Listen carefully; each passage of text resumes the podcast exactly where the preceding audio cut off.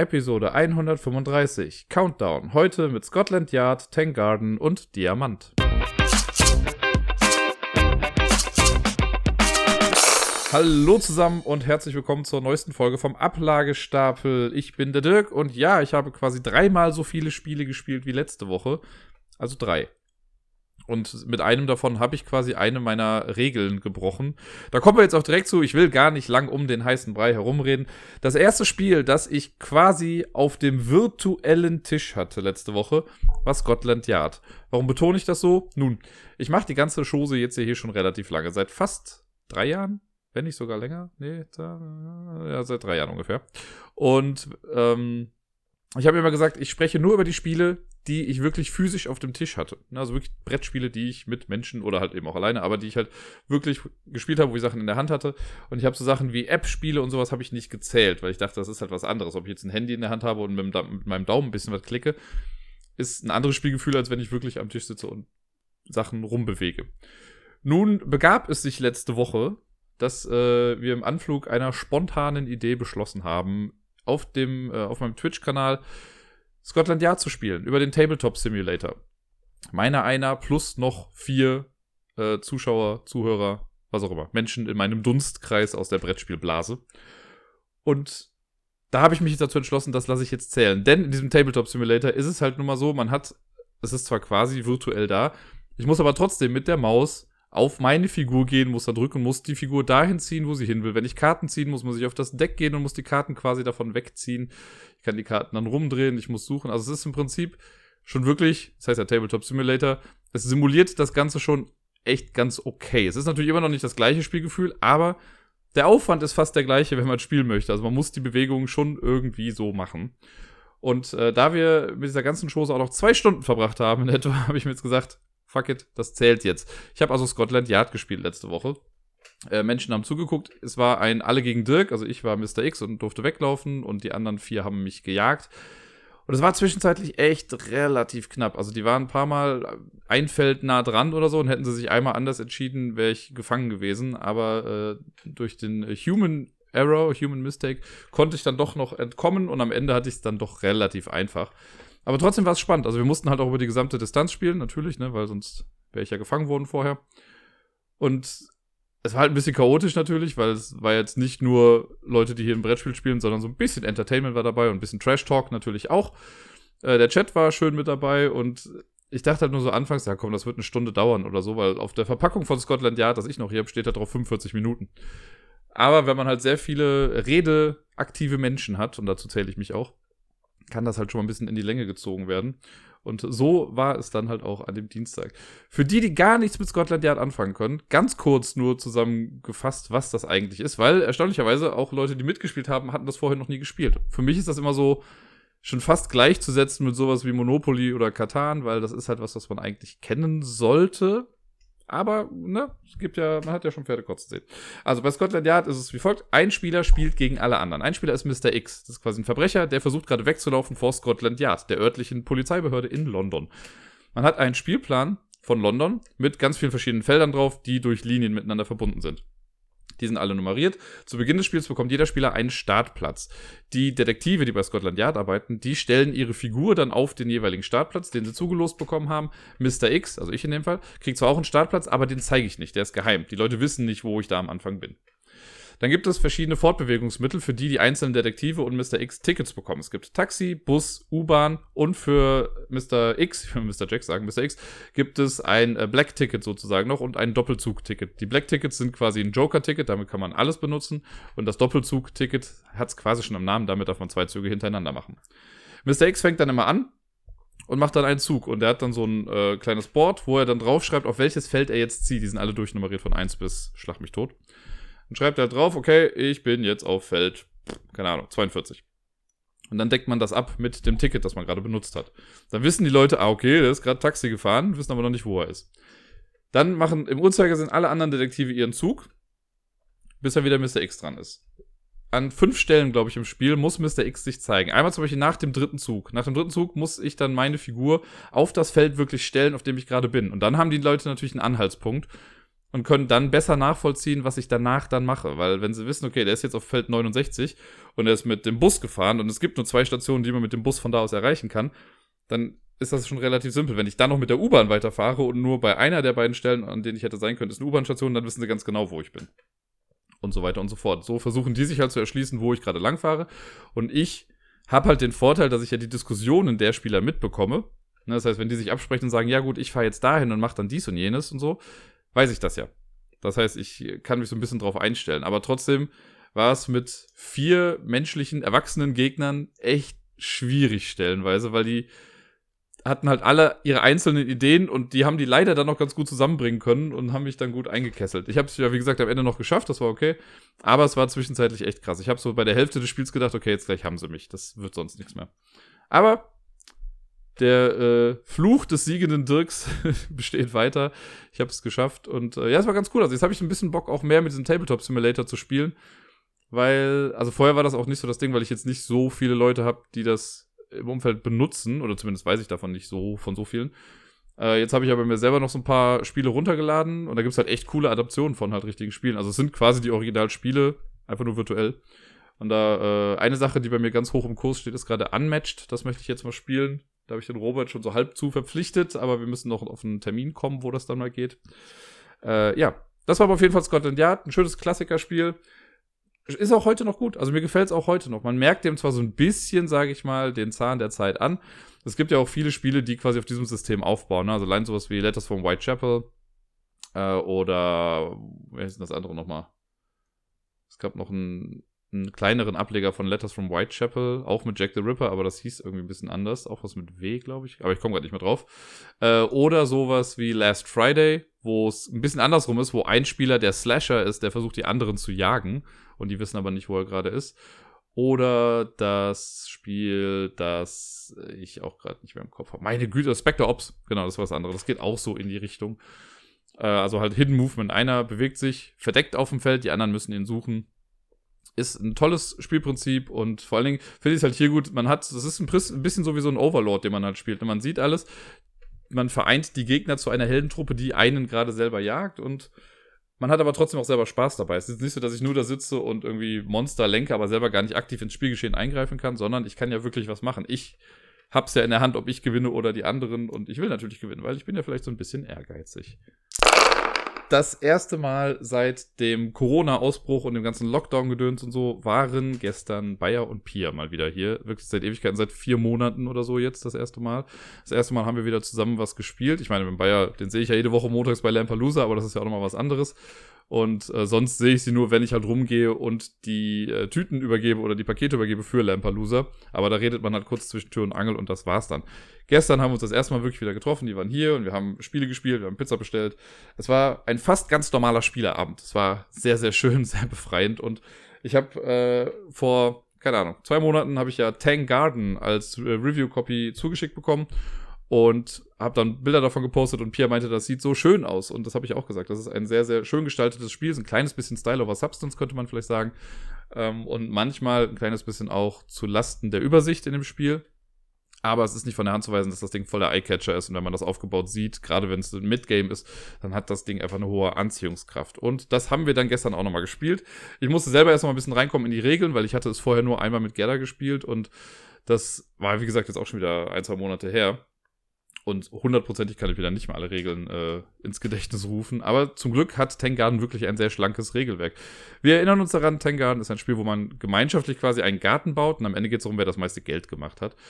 Wenn man am Zug ist, dann hat man die Wahl zwischen den Garten weiter ausbauen, da liegen dann so Plättchen aus und da kann man eins von nehmen und packt das dann Carcassonne-Style-mäßig an das Raster an. Also es müssen halt alle Landschaften aneinander passen und so. Äh, oder man kann Dekorationen platzieren. Das wird dann über Karten geregelt. Da zieht man ein paar Karten, das variiert dann, je nachdem, wann man diese Aktion ausführt. Dann sucht man sich eine davon aus und diese Dekoration, das können Bäume sein, das können Fische sein, Vögel sein, Blumen sein, äh, Pagoden oder Brücken. Die äh, platziert man dann auf bestimmte Plätze auf dem Feld und kriegt dafür dann am Ende des Spiels Punkte. Und zudem gibt es dann nochmal so Charaktere, die man im Laufe des Spiels auch auf das Feld platzieren kann. Und damit kann man dann äh, auch nochmal am Ende ein paar Punkte machen. Je nachdem, wo die platziert sind, wo die hingucken, was die dann sehen, was in deren Sichtlinie ist und also Gedöns.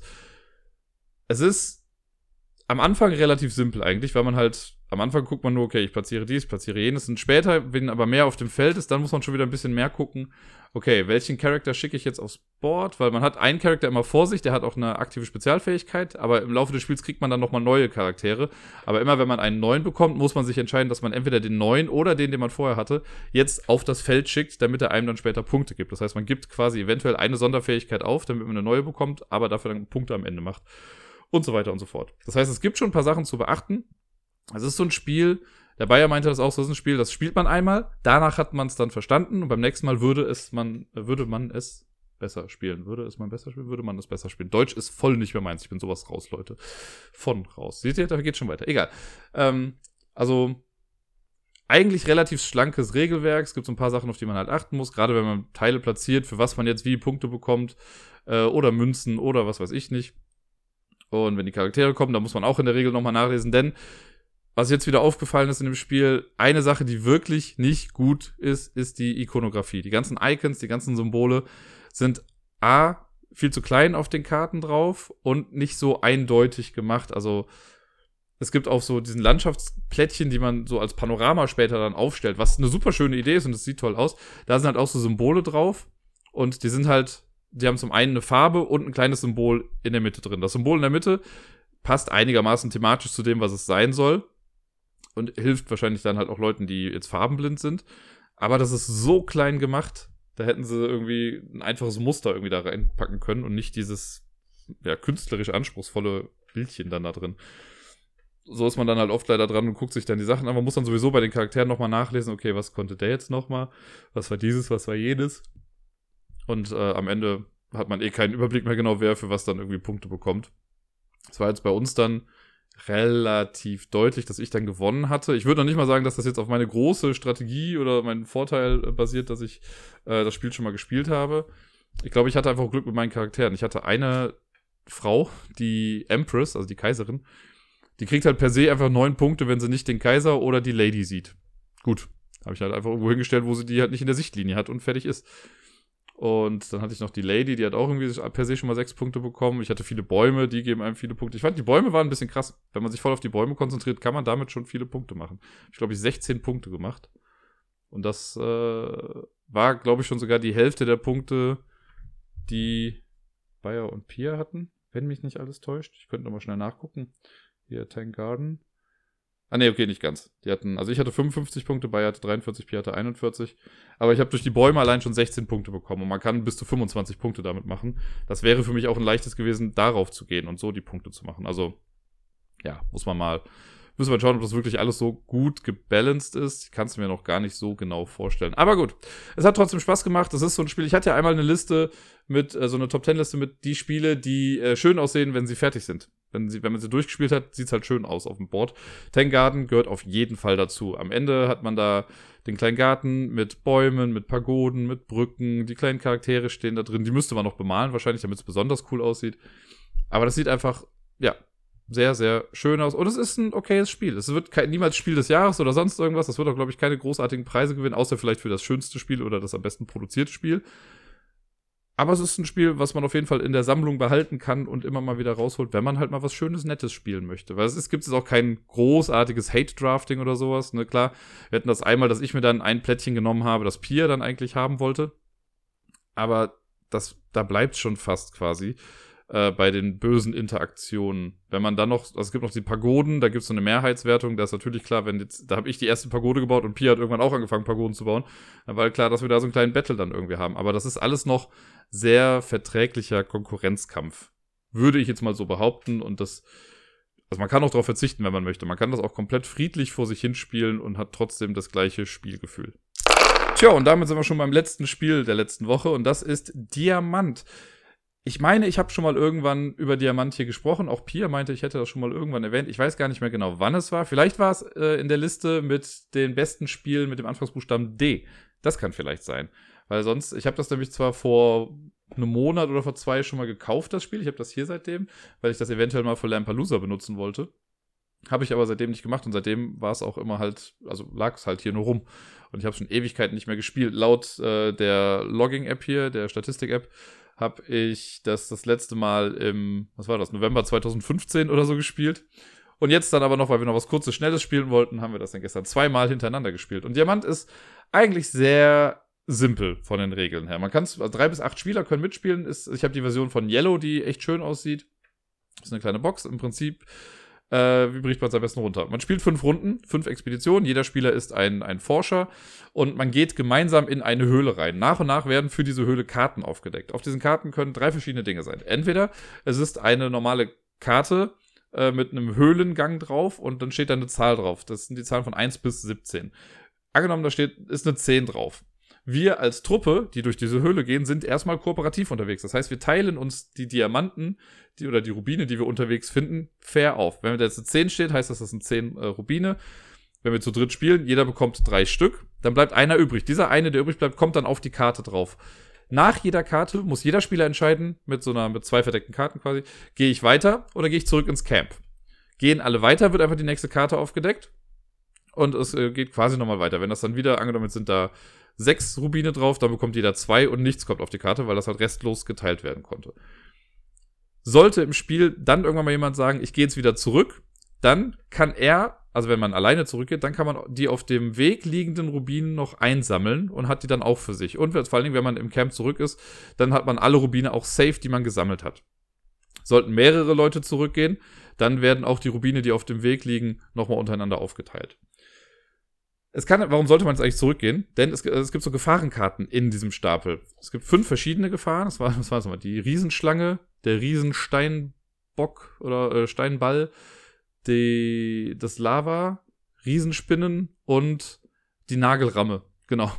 Äh, fünf Gefahren und von jeder Gefahr gibt es jeweils drei Karten. Die sind auch mit diesem Stapel drin. Wenn das erste Mal so eine Gefahr kommt, ist das kein Thema. Dann kann man sagen, okay, ich gehe weiter. Wenn aber das zweite Mal dieselbe Gefahr auftaucht, ja, ne, also wenn das zweite Mal eine Riesenspinne zum Beispiel auftaucht in dieser Höhle, dann sind alle quasi bewusstlos tot, was auch immer, und müssen zurück ins Camp und verlieren alles, was sie bis dahin eingesammelt haben. Deswegen ist das so ein bisschen Push your Luck. Man weiß ja nicht genau, okay, gehe ich jetzt noch weiter, gehe ich nicht weiter. Ähm, ja, und so kommt es dann irgendwann, dass Leute halt eher vielleicht mal einen Rückzieher machen und sagen, ich gehe jetzt lieber zurück, bevor ich nochmal sterbe. Manchmal wird aber auch ein bisschen Push Your Luck halt belohnt. Ich hatte das einmal, da sind die anderen beiden dann rausgegangen und ich bin noch eine Karte weitergegangen und das war die 17er Karte. Und da habe ich halt 17 Diamanten alleine bekommen. Das war halt ziemlich cool. Äh, ansonsten sollte eine Expedition so enden, in dem eine zweite Gefahrenkarte irgendwie auftaucht, also eine zweite gleiche Gefahrenkarte, dann kommt eine dieser beiden Gefahrenkarten raus und es wird alles wieder neu gemischt. Das heißt, die Wahrscheinlichkeit, dass diese Gefahr nochmal kommt, ist etwas geringer. Wobei wir das jetzt auch einmal hatten, dass zweimal, dass wir zweimal durch die Schlange gestorben sind. Nach dem zweiten Mal ist es halt egal, weil dann kann diese Karte ja nur noch einmal drankommen. Aber es gibt ja immer noch genug andere Gefahren, die da im Weg stehen können. Das Einzige, was jetzt noch quasi wichtig wäre, sind die Reliktkarten. Das sind äh, einfach so Schreine, die man unterwegs findet. Wenn man die so aufdeckt, passiert erstmal nichts. Aber wenn Leute zurückgehen, dann werden die wichtig. Wenn man, wenn mehrere entscheiden, in der gleichen Runde zurückzugehen, dann passiert nichts. Dann kommen diese Reliktkarten, glaube ich, auch einfach raus und das war's. Wenn aber nur ein Spieler entscheidet, er geht zurück und es liegen noch Reliktkarten aus, dann sammelt er alle Reliktkarten ein. Die ersten drei Reliktkarten, die komplett im ganzen Spiel eingesammelt werden, sind jeweils fünf Rubine wert, also fünf Punkte. Die danach jeweils zehn. Und das muss man dann auch noch ein bisschen mit in die Überlegung mit reinnehmen, wann man jetzt wie zurückgeht, weil die natürlich auch einen großen Anreiz bieten, früher vielleicht zurückzugehen, einfach nur um diese Sachen dann einzusammeln. Ja, und das Ganze machen wir fünfmal. Wer nach fünfmal die meisten Rubine und Diamanten hat, der hat dann gewonnen. Sehr, sehr simpel. Wir haben es zweimal gespielt. Das erste Mal war ein bisschen blöd, weil wir direkt in den ersten beiden Höhlen waren die ersten beiden Karten die jeweils gleiche Gefahrenkarte. Ich glaube, beim ersten Mal war es Schlange, Schlange und dann war es Lava, Lava oder andersrum. Das war halt ein bisschen blöd. Das heißt, wir haben eigentlich nur drei Runden gespielt. Da hat der Bayer dann haushoch gewonnen, weil Pia und ich irgendwie beide mal dann gestorben sind. Und äh, die zweite Runde, die wir dann gespielt haben, die hatte ich dann gewonnen. Das war eben dieser Move, wo die beiden raus sind. Ich bin noch eine Karte weitergegangen und habe dann die 17 äh, Rubine dann bekommen. Und das hat mir im Prinzip den Sieg verschafft. Diamant ist ein echt tolles Spiel. Ich kenne das schon seit Ewigkeiten. Ich habe das mal vor Schlag mich tot. 10, 15 Jahren, wenn nicht sogar noch mehr, habe ich das meiner Schwester mal äh, geschenkt und dann haben wir das gespielt. Und es hat sich seitdem auch nichts am Spielprinzip geändert. Also das Einzige, was für mich jetzt neu war, woran ich mich nicht mehr wirklich erinnern konnte zumindest, waren diese Reliktkarten. Die kamen mir sehr neu vor. Da weiß ich nicht, ob die erst später irgendwie mit dazu kamen. Äh, ansonsten dieses, ja, weitergehen oder nicht weitergehen, das kannte ich noch aus der Brettspielwelt. Da habe ich das nämlich kennengelernt, das Spiel. Und da war das halt auch ganz cool, weil man da immer relativ simpel sagen konnte, okay, ich gehe weiter oder ich gehe nicht weiter. Und es wurde alles automatisch aufgeteilt. Man musste gar nicht viel machen, sondern immer nur Stop oder Go sagen. Dadurch, dass man das Spiel mit acht Leuten spielen kann, ist auch extrem lustig. Wenn man mit acht Leuten spielt, ist natürlich auch spannend, weil wenn man jetzt auf eine Karte kommt mit sieben Edelsteinen oder mit sieben Rubinen da drauf, bei acht kriegen das ja nicht alle. Das heißt, dann liegen schon mal direkt sieben von diesen Steinen auf einer Karte. Da lohnt sich das Zurückgehen halt auch viel eher nochmal, weil man dadurch viel mehr Steine bekommt, als wenn man langsam, aber sicher immer weiter nach vorne geht. Dafür, wenn man mit weniger Leuten spielt, kriegt man zwar so mehr Diamanten, aber man ist dann auch gewillt, mehr Karten aufzudecken. Ach, es ist es justiert sich eigentlich ganz gut selbst, dieses Spiel. Ich kann es äh, vollstens empfehlen. Wie gesagt, man braucht mindestens drei Leute. Zu zweit wäre es halt ein bisschen lame, glaube ich. Aber mit drei Leuten hat es schon echt ganz gut funktioniert. Aber ich würde es ganz gerne noch mal irgendwann mit mehr Leuten spielen. Also vielleicht mit fünf, sechs, sieben, acht Leuten wirklich. Einfach mal um zu gucken, wie chaotisch das ist und wie dann so die Punkte am Ende verteilt werden. Und schon wieder sind wir in der Top 100 angekommen. Und wir sind dieses Mal bei den Plätzen 30 bis 21. Wir zählen unentwegt runter bald sind wir schon in der Top 10 Liste, quasi in zwei Wochen. Bin äh, relativ, ich finde es wieder so krass, dass jetzt so viel Zeit schon wieder vergangen ist, dass ich mit dieser Top 100 Liste schon bald wieder fertig bin. Aber gut, die Plätze 30 bis 21 möchte ich euch natürlich nicht vorenthalten und deswegen geht's los mit Platz Nummer 30. Platz Nummer 30 ist ein sehr, sehr tolles, kleines, schnelles, kurzes Echtzeitspiel namens Fuse. In Fuse, ich habe es schon ein paar Mal hier erwähnt auch, ist ein äh, Würfelspiel von Kane Klenko oder Kane Klenko, keine Ahnung, wie man den ausspricht, ehrlich gesagt, der schon ganz viele coole Würfelspiele gemacht hat. Und hier ist es so, die Story ist, wir sind auf einem Raumschiff, es wurden überall Bomben entdeckt und wir müssen die alle entschärfen. Es gibt einen Bordcomputer, der so ein bisschen auf die Nerven geht und sagt, jetzt macht mal hin, wir müssen die entschärfen. Das ist so eine App, mega gut. Man kann auch einfach einen 10-Minuten-Timer vom Handy nehmen, aber die App macht das schon ganz cool. Und äh, immer wenn man dran ist, dann nimmt ein Spieler einen Beutel mit ganz vielen Würfeln, zieht so viele Würfel, wie Spieler teilnehmen, würfelt die und jeder Spieler muss sich dann einen Würfel nehmen oder man spricht dann ab, wer welchen Würfel nimmt. Jeder hat vor sich zwei Karten, das sind dann halt die Bomben und da muss man mit den Würfeln quasi Puzzle lösen oder bestimmte Würfel halt drauf platzieren. Manchmal müssen alle Würfel die gleiche Zahl haben oder die gleiche Farbe haben oder äh, Würfel 1 und Würfel 2 müssen die gleiche Farbe haben, Würfel 2 und 3 müssen aber die gleiche Zahl haben. Manchmal muss man Türme bauen oder Pyramiden bauen ist auf den Karten eigentlich relativ klar alles drauf. Man kann sich das vorher einmal genau angucken, was es für Typen gibt von Bomben und dann kann es losgehen. Immer wenn man eine Bombe fertig hat, dann legt man die Karte weg, nimmt eine neue aus der Mitte, da ist so ein River quasi, also eine Auslage, wo immer wieder neue Bomben dann reinkommen. Und je nach Schwierigkeitsgrad muss man einfach eine bestimmte Anzahl an Bomben äh, wegschaffen. Quasi, wenn, ich glaube, wenn das Ding in der Mitte komplett leer ist, dann hat man gewonnen, egal ob noch Bomben vor einem liegen oder nicht.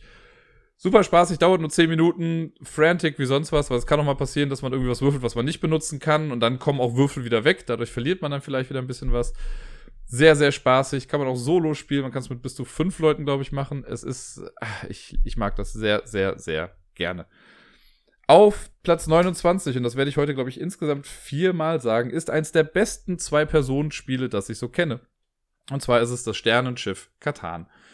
Irgendwann letztens habe ich darüber schon mal gesprochen, das, da kann ich mich noch grob dran erinnern, aber Sternenschiff Katan ist äh, ja die Zweispieler-Variante von Sternfahrer von Katan, wo jeder Spieler ein kleines Raumschiff hat und man fliegt damit in so vier Sektoren rein. Das sind Kartenstapel mit jeweils zehn Karten. In diesen Sektoren sind quasi Planeten, wo man Ressourcen kaufen kann oder auch wieder verkaufen kann. Das sind Planeten, die man ansteuern muss für bestimmte Aufgaben, die gerade ausliegen.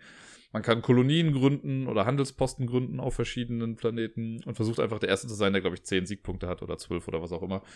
Ähm, man kann sein Raumschiff dann so nach und nach ausbauen. Man trifft auch immer mal wieder auf Piraten, gegen die man kämpfen muss. Es ist auch cool gemacht als Zweispielerspiel, weil wenn ich dran bin und die Entscheidung treffen muss, ob ich jetzt weiterfliege oder nicht weiterfliege, hat mein Gegner den Stapel in der Hand und deckt die Karten nach und nach für mich auf und liest halt auch dann Karten vor, wenn was Bestimmtes passiert. Das finde ich ist einfach ein cooles System. So sind beide Spieler gleichermaßen halt mit eingebunden. Der Spieler, der quasi etwas entdeckt und ich weiß, was auf ihn zukommt, und der andere Spieler, der das für ihn dann quasi managt. Sehr smart gemacht eigentlich und es ist auch heute noch nach wie vor ein, ein sehr, sehr tolles Spiel, eins der besten für zwei Personen. Kann ich nicht anders sagen.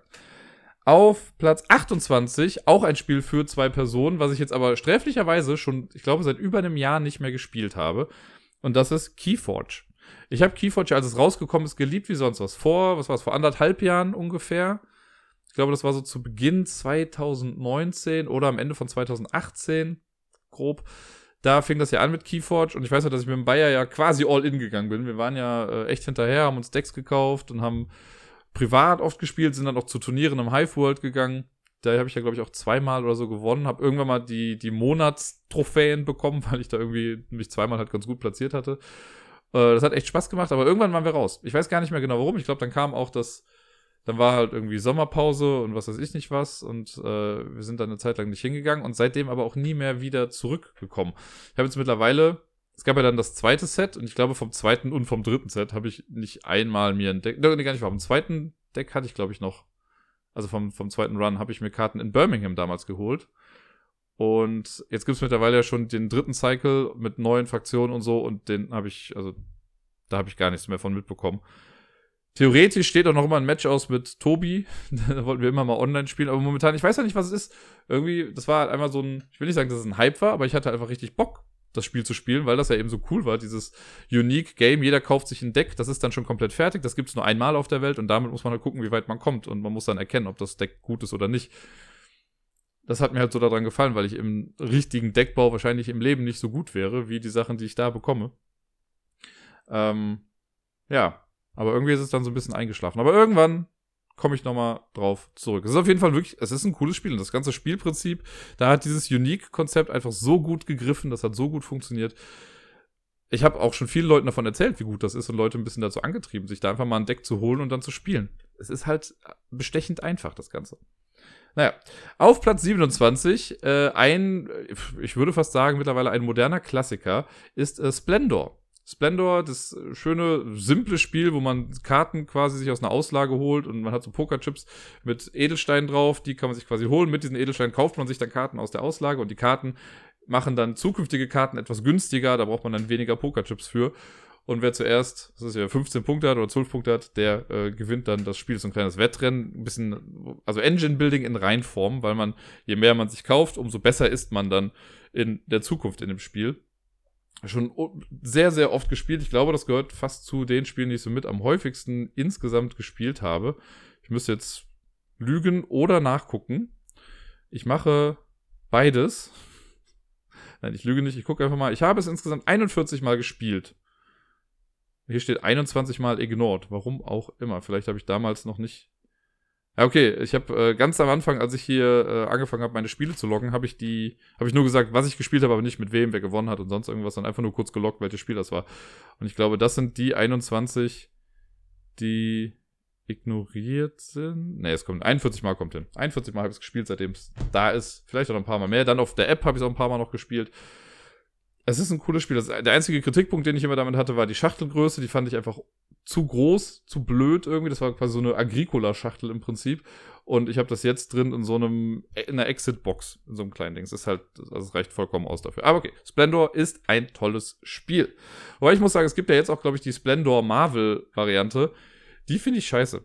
Also, abgesehen davon, dass es halt mega der Cash Grab ist und einfach nur Marvel draufgeklatscht ist, was bei manchen Sachen ja funktioniert und ganz gut ist, aber ich habe mir die Grafik mal davon angeguckt und ich fand das auch einfach hässlich aus. Davon mal abgesehen. Aber gut, machen wir weiter. Wir kommen zu Platz 26. Platz 26 ist eins der besten Zwei-Personen-Spiele, die es gibt. Und zwar ist das Lost Cities. Auch Lost Cities habe ich schon häufigere Male hier im Podcast erwähnt. Reines Zwei-Personen-Spiel. Äh, ein Kartenspiel von Rainer Knizia.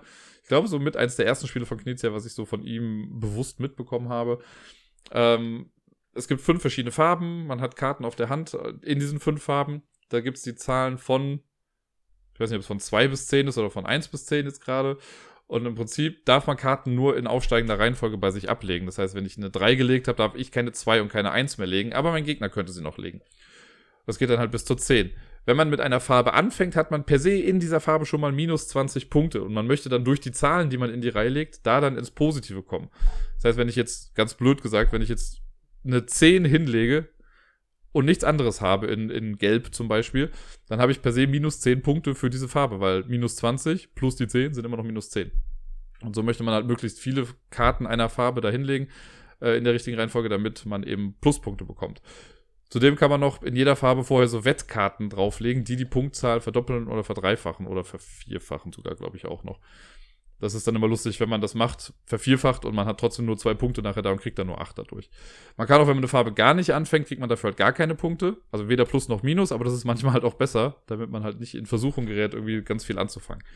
Super cooles Spiel. Man macht dann eh meistens ein Best of Three aus der ganzen Sache. Es äh, spielt sich auch heute noch total gut und äh, ja, ist sehr spaßig. Auf Platz 25 haben wir eins der besten Zwei-Personen-Spiele, das es so gibt. Und zwar Mr. Jack. Ich habe jetzt hierfür Mr. Jack und Mr. Jack in New York und Mr. Jack Pocket alle quasi zusammengefasst, weil das für mich einfach mittlerweile so eine fest zusammenhängende Spielefamilie ist. Mr. Jack ist das Spiel auch für zwei Personen. Ein Spieler ist quasi Jack the Ripper, der andere ist der Inspector, der versucht ihn zu fangen. Es gibt acht Charaktere auf dem Board, die auf so einem abstrakten Whitechapel-Board rumlaufen.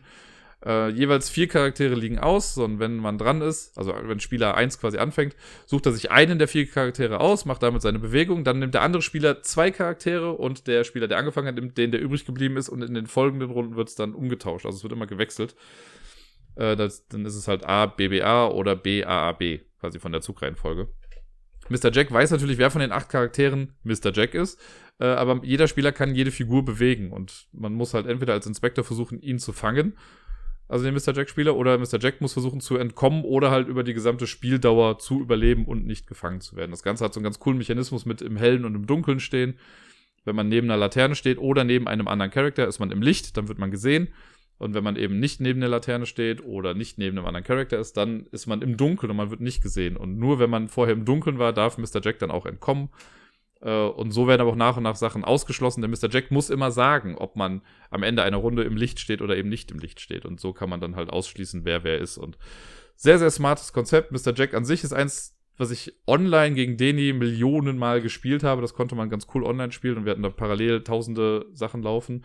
Irgendwann kam dann Mr. Jack in New York, was ein, ja, so ein modulares Board schon fast hatte, wo sich das Spielfeld erst im Laufe des Spiels bebaut hat. Das war ganz cool, weil man dann selber so U-Bahn-Stationen und sowas hinsetzen konnte. Ja, und Mr. Jack Pocket war dann die ganz coole Reisevariante, wo die das ganz gut runtergebrochen haben äh, für zwei Personen, für unterwegs quasi. Das habe ich mal, ich glaube auf YouTube kann man das noch finden, da habe ich das mal im Stream äh, mit jemandem gespielt. Auf Platz 24, ein Spiel, das ich äh, in den letzten Monaten hier häufiger am Tisch hatte, aber immer noch nicht fertig bin mit der Kampagne, ist das Arkham Horror The Living Card Game oder The Card Game. Da müsste ich eigentlich mal weitermachen. Mir fehlen immer noch zwei Szenarien aus der äh, Kampagne, die ich da angefangen habe. Und ich habe mir neulich noch ganz viel anderen Kram dazugeholt. Also eigentlich müsste ich das mal wieder äh, machen. Ich weiß gar nicht, warum ich aufgehört habe. Äh, es steht alles noch bereit hier quasi im Schrank. Ich hatte alles schon vorsortiert. Ich muss nur weitermachen. Ja, Arkham Horror das Living Card Game, was man eigentlich kooperativ spielen kann, ich spiele es aber in der Regel immer alleine quasi, äh, ist eins der coolsten Storytelling Card Games, das ich so kenne. Jedes Szenario fühlt sich irgendwie ein bisschen anders an. Die machen so viel aus diesem Framework, was sie haben mit den Karten. Man hat einen Investigator, also einen Protagonisten, mit dem man bestimmte Abenteuer erlebt und äh, versucht dann halt ja, Geschichten des Wahnsinns nach und nach aufzudecken und bestimmten Dingen auf den Grund zu gehen. Und das funktioniert einfach verdammt gut. Hier haben wir das, was ich eben bei Keyforge sagte dass äh, bei Keyforge kriege ich einfach ein Deck und gut ist. Hier baut man sich so nach und nach sein eigenes Deck, beziehungsweise zu Beginn baut man sich sein eigenes Deck und kann das dann im Laufe des Spiels auch ein bisschen anpassen. Äh, ich, da bin ich halt nicht so perfekt gut drin, deswegen habe ich mit meinem Charakter jetzt gerade auch immer echt hart die Probleme. Ich hatte aber auch schon mal eine, mit der es ganz gut lief. Ähm, tja, das sind alles so Erfahrungswerte. Ich glaube, dafür müsste ich dann auch noch häufiger spielen, damit ich dann noch mehr Insight habe, was jetzt wirklich gut ist und was nicht. Aber ich finde es es hat so ein cooles Spielgefühl, es macht Spaß, es ist bockschwer. Man kann das auch auf dem ganz leichten Schwierigkeitsgrad spielen, dann ist man nur in for the story. Aber ich mache es wenigstens auf dem normalen Modus. Und ich weiß bis heute nicht, wie man es irgendwie ansatzweise schaffen soll, das Ganze auf dem härtesten Modus zu gewinnen. Das ist meiner Meinung nach nicht wirklich möglich. Aber gut. Dann kommen wir zu Platz 23. Und Platz 23 ist eines der besten Zwei-Personen-Spiele, das ich kenne. Und das ist Schotten Totten. Oder Battleline, wie es früher hieß glaube, das waren so die Namen, die das hat. Äh, ich habe die Yellow-Version davon, die vor drei, vier Jahren oder so rauskam. Kleines Kartenspiel. Ähm, es gibt so neun Grenzsteine quasi in der Mitte. Das sind so kleine Plättchen. Und äh, die liegen zwischen mir und meinem Gegner. Jeder Spieler kann auf seiner Seite eines Grenzsteins jeweils drei Karten spielen. Äh, und die Karten gibt es in sechs verschiedenen Farben. Das sind die Zahlen von 1 bis 9. Jede individuelle Karte gibt es einmal. Äh, wenn ich dran bin, muss ich eine Karte zu irgendeinem Stein spielen. Und wenn ich dann drei Karten da habe, dann sind das so kleine Poker-Kombinationen. Also ich kann halt, wenn ich nichts Zusammenhängendes habe oder so, dann ist es halt einfach nur die höchste Karte, die ich gespielt habe. Ich kann aber zum Beispiel eine Straße machen, also 1, 2, 3. Es würde auch 2, 3, 1 gelten. Die müssen nicht in der richtigen Reihenfolge sein, aber dann hat man eine Straße da. Oder man kann Karten der gleichen Farbe da hinlegen oder drei gleiche. Und das Beste ist halt Karten einer Farbe äh, in einer Reihenfolge. Also 7, 8, 9 in komplett grün zum Beispiel wäre halt das Beste, was man mitmachen kann. Und man versucht an jedem Stein eine bessere Kombination hinzulegen als der Gegner. Und wenn man das geschafft hat, dann kriegt man diesen Grenzstein und man gewinnt, wenn man entweder fünf von neun Steinen gewonnen hat, weil dann hat man die Mehrheit. Oder wenn man drei nebeneinander liegende Steine bekommen hat. Auch dann gewinnt man. Und das Coole ist, dass man so ein bisschen durch Logik auch gewinnen kann oder zumindest Steine gewinnen kann.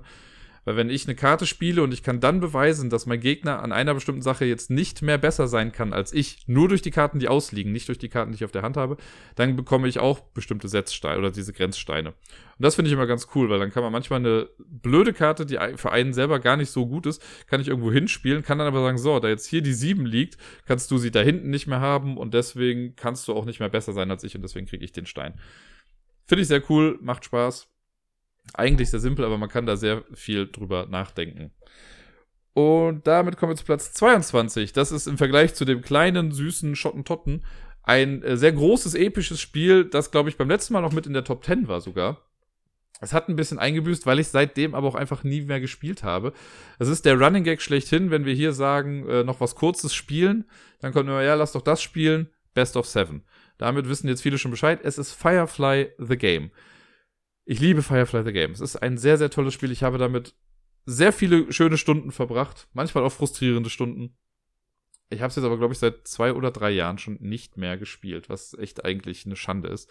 Es ist halt ein echt großes Spiel. Es braucht viel Zeit irgendwie. Man möchte auch so, man spielt meistens dann was Großes, Episches. Äh, es gibt verschiedene Szenarien, die man da spielen kann. Das ist natürlich basierend auf der Fernsehserie Firefly. Ähm, so viele In-Jokes, die man da drin hat. Man kann es auch spielen, wenn man die Serie nicht kennt. Also ich habe es auch schon mal mit Leuten gespielt, die kannten sich damit jetzt nicht aus und fanden es trotzdem okay, weil das Spiel an sich auch immer noch total in Ordnung ist. Es ist halt total zufallsbasiert, man muss viel würfeln, Kämpfe sind würfelbasiert äh, und ja, manchmal hat man halt Pech, wenn man die Karten nicht findet, die man irgendwie braucht. Man kann aber, es ist ein bisschen Sandbox-mäßig, man kann sich aussuchen, welchen Pfad man wählt, ob man jetzt auf der Seite des Gesetzes kämpft. So Sachen, die äh, für das Gesetz gut sind, bringen nicht so viel Geld ein, aber man ist auf der sicheren Seite. Wenn man die illegalen Jobs macht, geben die mehr Geld, aber man kann dann halt von der Allianz äh, gefangen werden und wird dann irgendwie verhaftet und sonst irgendwas. Und es ist echt ein tolles Spiel. Es ist, ja, ist schon echt gut. Natürlich spielt da auch noch mit rein, in meinem Fall, dass ich halt Firefly auch einfach so feiere. Aber äh, auch das Spiel an sich ist echt ganz gut. Ich habe ja damals, als ich das Spiel gesehen habe, wusste ich schon, okay, das klingt wie was, was mir total gut gefällt. Kannte aber die Serie noch gar nicht. Und dann habe ich die Serie einmal komplett geguckt und danach habe ich mir das Spiel da bestellt, weil ich dachte, jetzt kann ich es auch guten Gewissens dann spielen, weil ich auch alles verstehe, was da drin ist. Und jetzt kommen wir zum letzten Platz der Top 100 für heute. Platz 21 in diesem Fragment der Top 100 Liste ist Raiders of the North Sea, die Räuber der Nordsee. Das äh, zweite Spiel, wenn mich nicht alles täuscht, in dieser North Sea Saga, die es gibt. Es gab ja vorher dann, glaube ich, noch äh, Shipwrights of the North Sea und danach gab es Explorers of the North Sea oder so. Ich bin mir gar nicht mehr sicher. Ich habe auf jeden Fall nur Raiders äh, und das habe ich ich habe es irgendwann mal in einem Video gesehen, fand es dann ganz cool, habe mir das, ich weiß gar nicht, ob ich mir gekauft oder habe es geschenkt bekommen. Ich weiß es gar nicht. Ich weiß, dass ich die Erweiterung davon, die habe ich auf jeden Fall da mal zum Geburtstag geschenkt bekommen. Äh, sehr einfaches Worker-Placement-Spiel im Prinzip. Man hat immer einen Arbeiter in der Hand oder auf seinem Board, wie auch immer. Und wenn ich dran bin, setze ich den irgendwo ein und mache die Aktion von dem Feld. Und dann nehme ich noch einen anderen Arbeiter wieder weg und mache auch die Aktion. Oder ich setze meinen Arbeiter auf ein Raid-Feld, also auf ein Plünderungsfeld versuche dann zu plündern und kriege dann auch eine Figur wieder zurück. Also man hat immer eine Figur auf jeden Fall in der Hand. Sehr, sehr simpel, deswegen machen wir mal dran, das zwei Aktionen und dann ist schon der nächste dran. Es geht super flott und ist auch so ein bisschen Engine-Building, so nach und nach, je länger man spielt, umso besser wird man in bestimmten Sachen, hat bessere Crewmitglieder und kann deswegen auch größere Raids machen und kriegt dann mehr Punkte dafür. Mehr kann ich dazu eigentlich gar nicht sagen. Es ist cool, es ist äh, schön illustriert, das ist halt dieser Grafikstil, der jetzt auch in der ähm, West Kingdom-Reihe äh, quasi fortgeführt wurde. Sehr, sehr cool, sehr gestreamlined. Mit der Erweiterung macht es nochmal mehr Spaß, weil man dann noch Bier hat und so gedöns. Das, ja, ist ein sehr, sehr tolles Spiel. Ich meine, es ist Platz 21 von allen Spielen, die ich so kenne. Und das will ja auch schon was heißen. Und damit wäre ich für diesen heutigen Teil der Top 100 Liste wieder durch. Nächste Woche geht es dann schon knapp vors Finale mit den Plätzen 20 bis 11. Und sonst so. Tja, eine neue Woche ist rum, in der ich kaum weiß, was ich eigentlich gemacht habe. Ich fange mal standardmäßig an, wie in den letzten Wochen schon, und zwar Lampalooza. Letzte Woche war ja wieder Lampalooza und Robert hat moderiert, das erste Mal. Wir haben es ja alle sehr gefeiert, dass Robert es dann endlich mal geschafft hat zu gewinnen. Und was soll ich sagen? Der junge Mann hat einen verdammt guten Job gemacht. Das war so eine lustige Sendung. Der hat sehr souverän durch den Abend geführt. Eventuell gab es ein Spiel, was für ein bisschen Kontroverse gesorgt hat, weil das Punktesystem nicht so richtig ersichtlich war. Auch im Nachhinein nicht. Aber alles in allem Mega spaßige Sendung. Wir haben uns ein bisschen zum Affen gemacht, aber es war sehr, sehr cool. Tränen wurden gelacht. Es war schon äh, gut und sehr spannend. Also am Ende hing es, glaube ich, an einem Punkt. Ich habe, glaube ich, irgendwie 15 Punkte, Wookie hatte 14 Punkte oder so. Äh, das heißt, ja, ich habe mal wieder gewonnen. Es ist also heute wieder eine ungerade Episode, die ich moderiere. Und wie immer kann ich ja nur sagen, ja, so langsam gehen mir die Ideen aus. Wobei dieses Mal fiel es mir relativ einfach. Ich glaube, ich hatte schon nach der Sendung, hatte ich die, äh, die Spielideen schon mal zusammen und habe dann auch schon bei, bei Amazon alles bestellt, was ich brauchte, was ich den Jungs da noch so geben musste. Und ich bin mal sehr gespannt, wie es heute wird. Es könnte eine sehr knappe, also was heißt eine knappe Sendung, eine sehr kurze Sendung werden heute, weil ich glaube, die ganzen Spiele dauern nicht so ewig lange. Und ein Spiel ist quasi auch schon vorbei, wenn wir mit der Sendung anfangen. Denn das habe ich äh, letzte Woche dann spontan gemacht. Die Idee hatte ich schon was länger. Die wirkte dann schon wieder so, oh, der Dirk war so selbstsicher, dass er gewinnt. Jetzt hat er schon direkt das erste Spiel vorbereitet. Das hatte ich schon länger vorbereitet, aber jetzt passt es halt einfach ganz gut. Und zwar habe ich denen gesagt, Spiel 1 wird sein oder ist jetzt schon. Es fängt dann auch letzt, also fing letzte Woche Montag dann an erstellt einen Fake-Twitter-Account, der halt ne, neu erstellt werden muss. Äh, ihr dürft nicht irgendwelche bestehenden Accounts irgendwie großartig jetzt umbenennen, die halt schon irgendwie viele Follower haben. Und wer heute zu Beginn der Sendung oder wenn ich sage Stopp, dann die meisten Follower hat, der gewinnt das Spiel. Ziemlich straightforward eigentlich. Und was soll ich sagen? Ein, also so blöd das klingt, aber ein bisschen feiere ich mich für diese Idee, denn die Woche war so lustig, alleine deswegen, weil man dann auf einmal so Twitter-Accounts gesehen hat. Achso, genau, Bedingung war noch, dass in der Bio von dem Account sollte das Wort Lampe stehen. Nicht Lamp, sondern Lampe. Und dann tauchte irgendwann der erste Account auf. Das war, das kann ich euch hier sagen, das war der äh, Nachziehstapel. War dann so ein bisschen äh, quasi Anti-Ablagestapel und war ziemlich clever gemacht, ganz cool gemacht und so und hat dann auch ganz gut äh, Follower bekommen. Dann ist noch so ein weiterer aufgetaucht, auf den gehe ich jetzt gar nicht mehr mal ein. Aber dann hatte ich zwei von vieren. Und ich wusste bei einem, den konnte ich dann ganz okay zuordnen, wer es war. Der zweite ging auch. Aber bei den anderen beiden hatte ich keine Ahnung, was es war. Jetzt habe ich gestern Abend, habe ich allen geschrieben, ich so, sagt mir jetzt nochmal offiziell euren Fake-Account. Dann haben die mir alle das geschickt. Und ich war also begeistert, entsetzt und was weiß ich nicht alles zugleich. Es ist so krass. Also alleine dafür hat sich für diese Woche, für dieses Spiel, hat sich das schon sehr, sehr gelohnt. Wir machen das heute auch, weil das Spiel an sich ist ja dann schon vorbei, wenn wir heute anfangen. Das heißt, es wird eigentlich eher ein, ich sag die Reihenfolge und dann kann jeder von denen auch nochmal gerne zehn Minuten lang drüber erzählen, was er die Woche so gemacht hat, um diese ganzen Follower, die sie da akkumuliert haben, ähm, um die zu gewinnen oder zu generieren oder was auch immer. Auf jeden Fall äh, sehr lustig und ich bin sehr gespannt auf die Reaktion der anderen, weil die anderen, also untereinander wissen die das ja auch nicht großartig, wer jetzt wer ist. Und das äh, kann, glaube ich, für eine ganze Menge Spaß sorgen noch in der ganzen Geschichte. Ansonsten ja, relativ straightforward heute. Schaltet einfach wieder ein. Um 20 Uhr auf twitch.tv slash Ablagestapel geht es dann weiter mit Lampalooza. Äh, ja, dann eine Woche ist jetzt rum ohne den Miepel. Ich habe es ja letztes Mal erzählt, ne, dass sie jetzt in äh, Lettland gerade sind. Und die Woche ist sehr konfus. Also zum einen kann ich sagen, irgendwie habe ich mich gerade jetzt so dran gewöhnt, ne, dass ich jetzt komplett alleine hier bin. Andererseits ist es auch immer noch komisch. Und ich merke das am krassesten beim Aufwachen. Weil ich schlafe an sich, wenn ich dann schlafe, schlafe ich ziemlich gut und durch. Ich werde halt nachts jetzt nicht irgendwie großartig geweckt. Wobei ich schon sagen muss, dass ich die letzten vier Nächte oder so halt auch immer erst mega spät einschlafe. Also ich komme nicht so gut zur Ruhe irgendwie. Aber gut, ich habe ja jetzt auch nichts, wo ich großartig hin muss. Deswegen kann ich auch locker bis elf im Bett bleiben oder so. Äh, aber so, wenn ich da mal schlafe, schlafe ich halt durch. Das ist halt schon gut. Aber das Aufwachen ist immer so ein kleines bisschen deprimierend, weil wir haben das, das Kinderbeistellbett ist halt am Fußende. Das heißt, wenn ich halt normalerweise aufwache und einmal so runtergucke, dann sehe ich da halt in der Regel dann irgendwie den Miepel liegen. Und jetzt halt nicht. Und das ist dann echt immer so ein bisschen komisch. Und ja, so ein bisschen. Also ich kriege halt genug Updates, sage ich mal. Das ist immer ganz schön. Aber ich freue mich mittlerweile auch schon wirklich wieder drauf, wenn äh, ich äh, dieses kleine Geschöpf ein bisschen drücken kann. Und so. Ich vermisse ja schon ein bisschen. Ja, aber ansonsten hat es natürlich sehr viele Vorteile, dass ich hier, also auch dadurch, dass ich halt zurzeit nicht arbeiten muss und so, ist das gerade, ja, kleines bisschen wirklich wie richtiger Urlaub. Ich bin alleine, ich gehe hier und da mal einkaufen, gehe mal ein bisschen spazieren. Bin so ein bisschen Freiheit ist dann doch ganz nett. Äh, was war denn noch so? Genau, dann war ich, äh, auf Twitch habe ich wieder ein bisschen was gemacht, generell, also nicht nur Lampalooza. Ich habe einmal, habe ich ja heute erzählt, dieses äh, Scotland Yard Spiel haben wir ja gespielt. Dann habe ich so eine Interactive Novel quasi gemacht, äh, Innsmouth Case oder Innsmouth Case. So eine Lovecraft-Story, wo man im Prinzip einfach Choose Your Own Adventure-Style Sachen dann auswählt und dann geht die Geschichte anders weiter. Da gibt es 27 verschiedene Enden. Ich fand es eigentlich ganz lustig. Äh, werden nochmal neu anfangen da und mal gucken, was ich als nächstes freispiele. Und ansonsten, was haben wir noch gemacht? Ein bisschen gemarbelt haben wir, also Murmeln gespielt. Aber sonst habe ich gar nicht großartig viel gemacht. Am Wochenende habe ich gar nicht gestreamt, also weder Samstag noch Sonntag. Da habe ich mir ein bisschen Pause gegönnt. Ähm, ja, genau. Ich will mich auch so ein bisschen davor schützen, dass ich jetzt nicht das Gefühl habe, ich muss jetzt immer was machen. So ein bisschen Burnout-Präventive ist ja auch ganz gut. Aber diese Woche wird auf jeden Fall ein bisschen gestreamt. Am Mittwoch mache ich auf jeden Fall was. Äh, und an den anderen Tagen bestimmt auch noch. Mal gucken. Irgendwie kriegen wir da schon was zusammen. Äh, ansonsten, was haben wir da noch so? Kleiner, kleiner Tipp, ich weiß gar nicht mehr, ob ich es letztes Mal schon gesagt habe oder nicht, aber ich habe auf Netflix so eine Show für mich in Anführungszeichen entdeckt. Die ist so bescheuert, die ist so blöd, die hat keine Daseinsberechtigung und doch habe ich mir davon fünf Folgen am Stück angeguckt. Und zwar The Floor is Lava. So eine bescheuerte Sendung. Es ist genau das, was man denkt. Der Floor, es gibt ja das schöne Spiel, ne, der Boden ist Lava, wo man dann nicht den Boden berühren darf. Da haben die halt eine Game Show draus gemacht, wo man durch einen Raum kommen muss, wo der Boden halt mit so einer rot glühenden Flüssigkeit irgendwie ähm, bedeckt ist oder halt wirklich, da geht es auch was tiefer runter dann.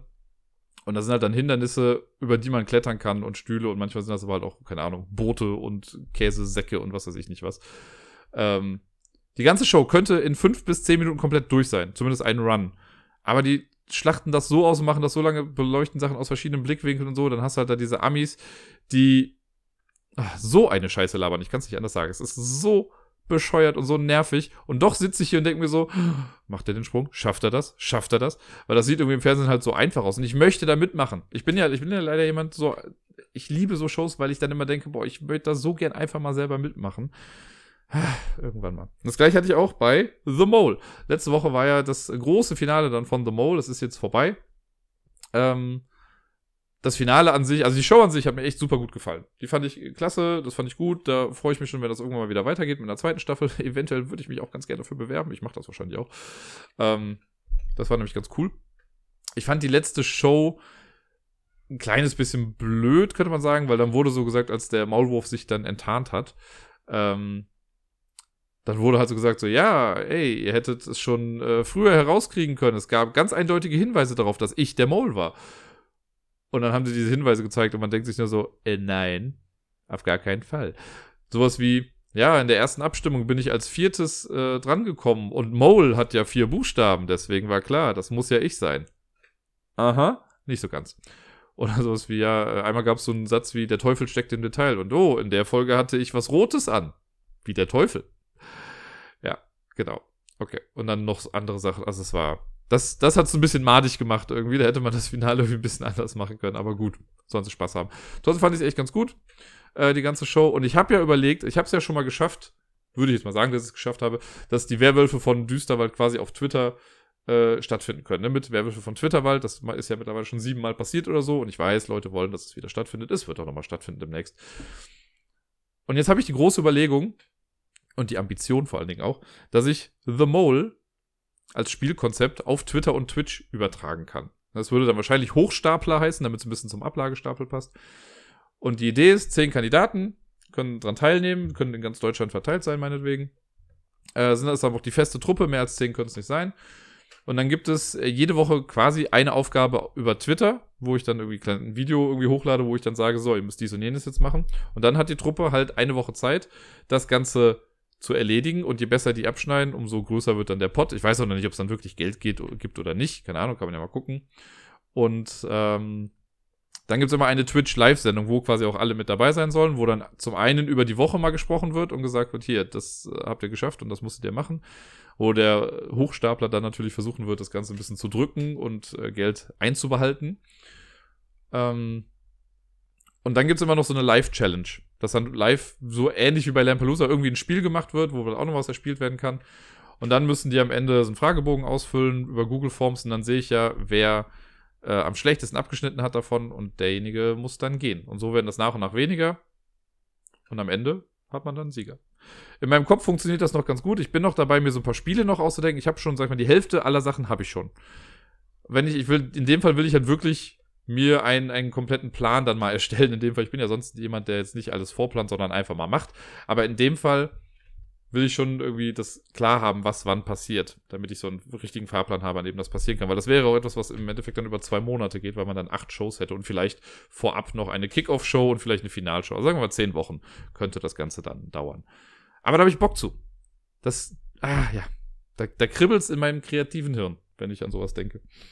Nun, äh, kreatives Hirn habe ich auch benutzt letzte Woche etwas genauer, weil ich habe schon mal vor Ewigkeiten hat der Higo in der, äh, ich sage es mal in der Twitch-Community, der hat nicht mal irgendwie gesagt, er könnte sich ganz gut vorstellen, ob ich nicht ein, äh, dass ich ein, ein Rollenspiel quasi bei Twitch mal streamen könnte, mit halt Mitspielern und so, ne, dass man das einfach streamt. Und seitdem ist, hat sich das ein bisschen festgesetzt und ich hatte auf Twitter dann auch schon mal gefragt, so, ja, wird sich da überhaupt jemand zu finden, der da Bock zu hätte? Und haben viele gesagt, ja, doch, klar, auf jeden Fall.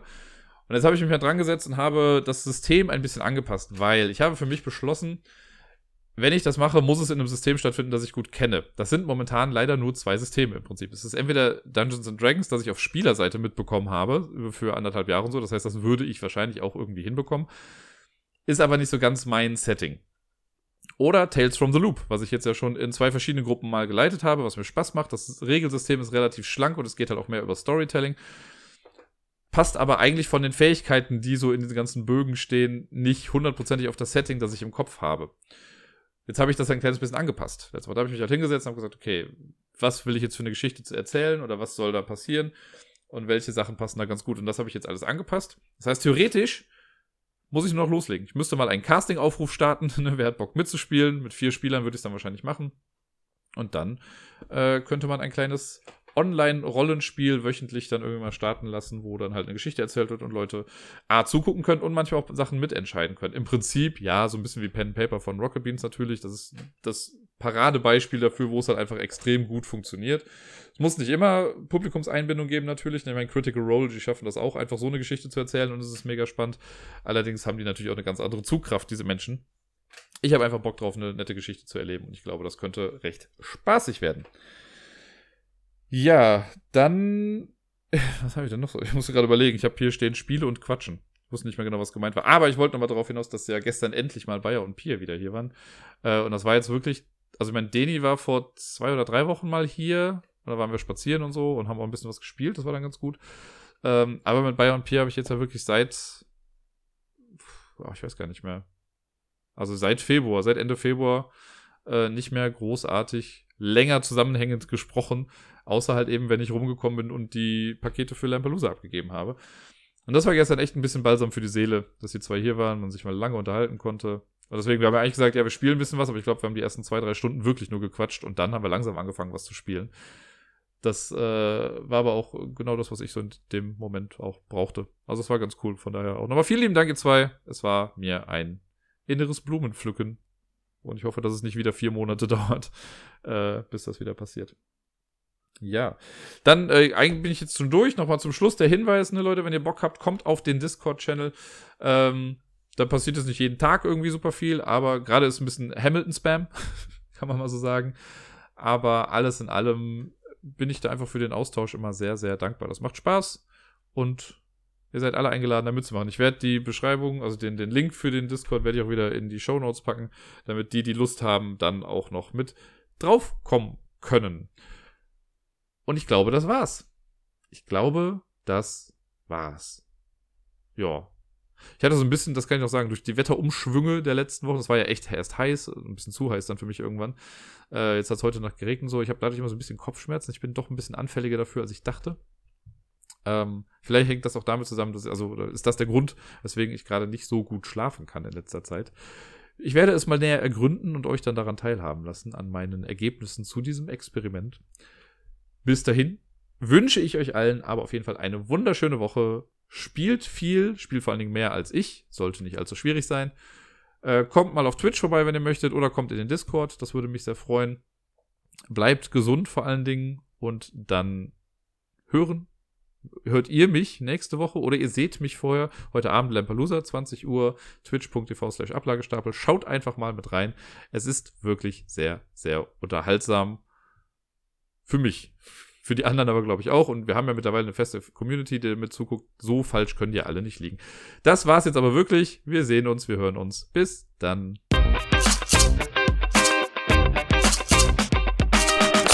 Jetzt habe ich eben schon kurz Hamilton erwähnt. Ich habe mich letzte Nacht einmal dran gesetzt und habe das Intro-Lied, quasi das Hamilton-Lied, habe ich komplett ins Deutsche übersetzt, weil ich auch mit Bayer und Pierre darüber gesprochen hatte, über Hamilton. Das soll ja nächstes Jahr in Hamburg quasi auf Deutsch aufgeführt werden und wir sind alle der Meinung, dass das nicht funktionieren wird auf Deutsch, aus diversesten Gründen. Zielgruppe, Text, Reim, Musikrichtung, was weiß ich nicht alles. Wird alles nicht so wirklich funktionieren.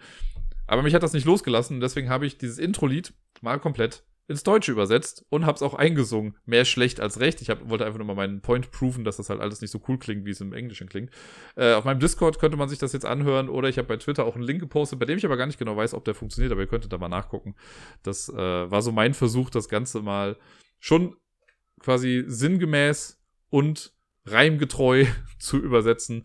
Es ist, also es hat mir Spaß gemacht. Es ist gar nicht so scheiße, wie ich dachte, aber es ist nach wie vor nicht das Original und das wird es halt nie werden.